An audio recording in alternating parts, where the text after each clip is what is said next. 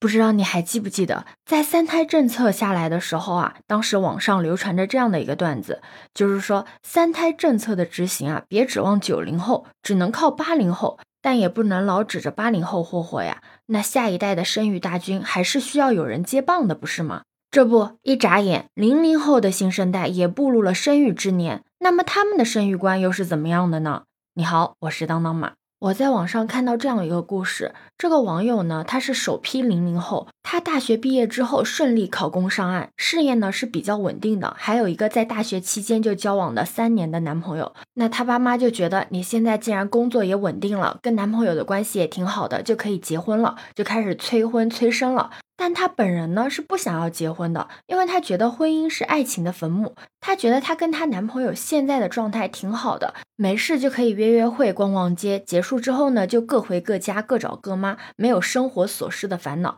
这样的日子她一点都是舍不得结束。对于她爸妈提出的不结婚不生娃，以后老了你靠谁的问题，她也认为孩子又不是药引子，养老就一定得靠孩子吗？万一养的这个孩子不争气怎么办？那不是老了也不清静。就这样，他跟他的父母大吵了一架。不知道你对这个事情是怎么看的？但是像这个网友的婚姻观、生育观，并不是零零后队伍中的个例代表。从一些报道的大数据上来看，新生代的零零后对于婚姻、生育都持有非常开放的态度。像老一辈经常念叨的那种“男大当婚，女大当嫁，生儿育女”，在他们看来都是对生活的束缚。他们渴望的是自由，向往自由。孩子在他们这一代人心目中，真的不是刚需品。我总觉得零零后是做了九零后想做但是又不敢做的事情。其实近十年来，婚恋育儿的成本真的是呈几何倍数的上涨。很多父母的思想还停留在以前，养一个孩子只要饿不死他，供他读书就行了。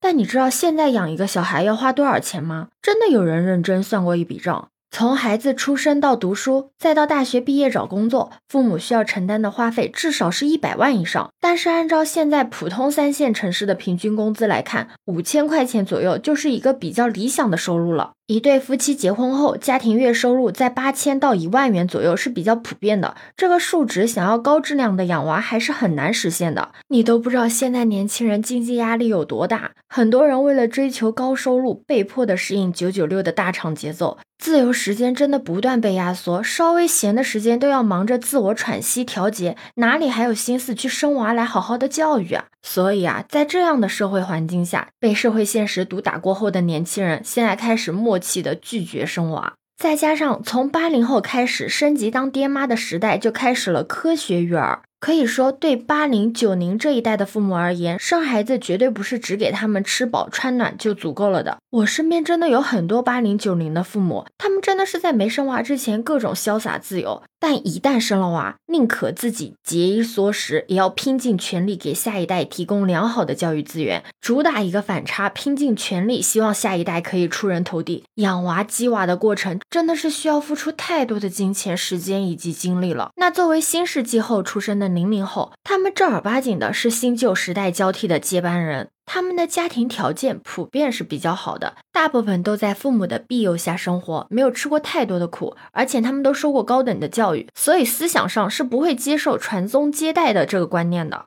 又因为他们大部分都和父母一起住，所以很难避免就会被父母管束。又见惯了身边鸡娃内卷的疲劳现象，所以他们内心是极度的想要摆脱这样的束缚的。而且从心理角度来分析，大部分的零零后认为，与其自己生个孩子之后拼命的鸡娃，还不如好好的过自己的日子。所以呢，他们就产生了生不如不生的摆烂想法。